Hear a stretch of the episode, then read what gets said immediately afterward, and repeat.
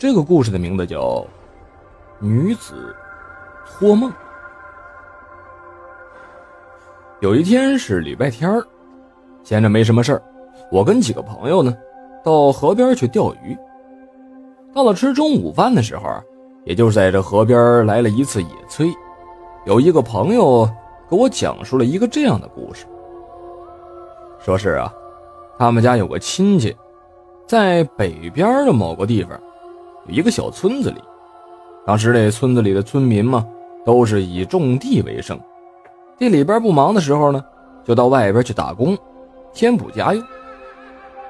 说村里啊，有一个男的，叫李大安。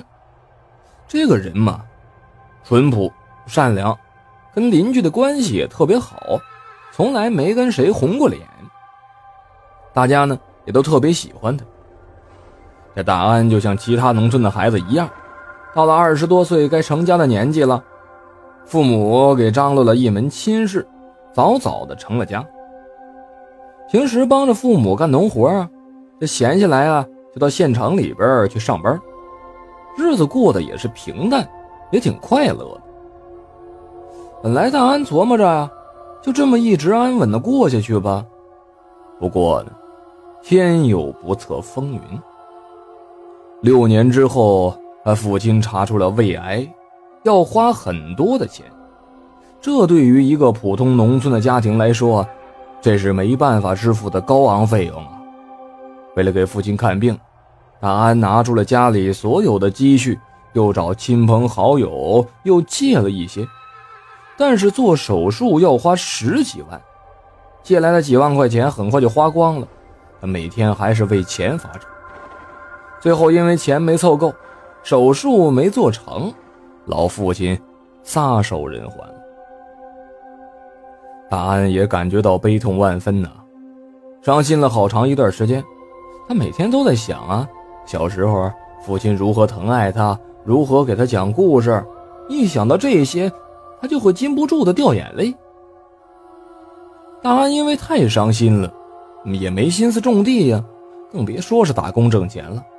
家里边又一次陷入了经济危机，为了家的未来，他又到处的去打工。而四个月之后，在外地突然打来了电话，说大安病了。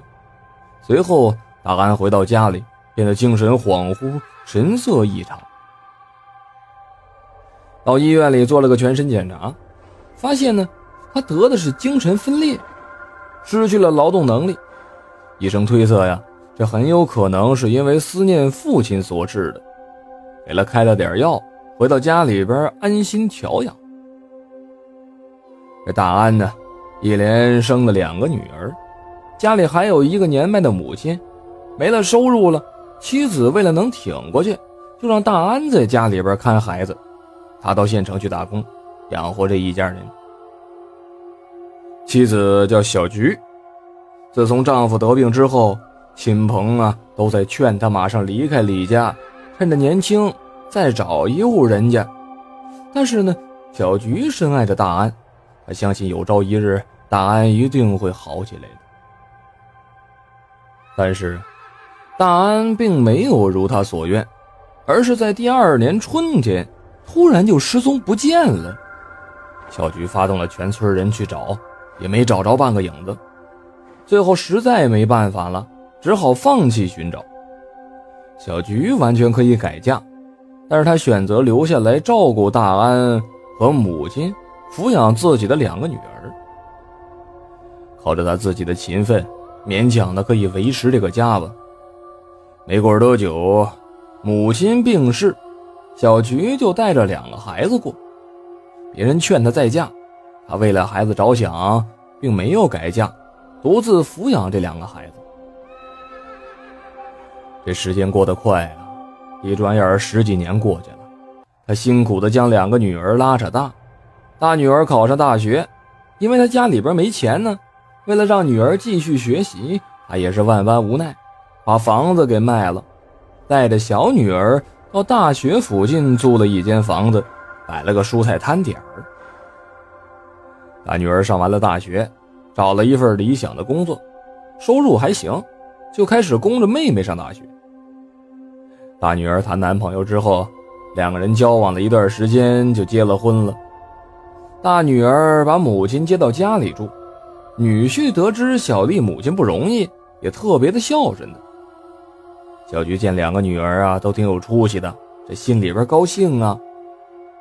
生活水平也提高了，她就想起了失踪的丈夫来了，就让女儿通过网络寻找。一年之后，终于得到消息了，丈夫早已经病死在他乡了。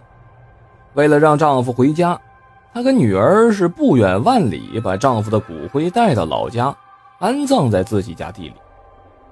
小菊也是感觉到悲痛啊，伤心了好长的一段时间。两个女儿也都很孝顺，每天都会劝她。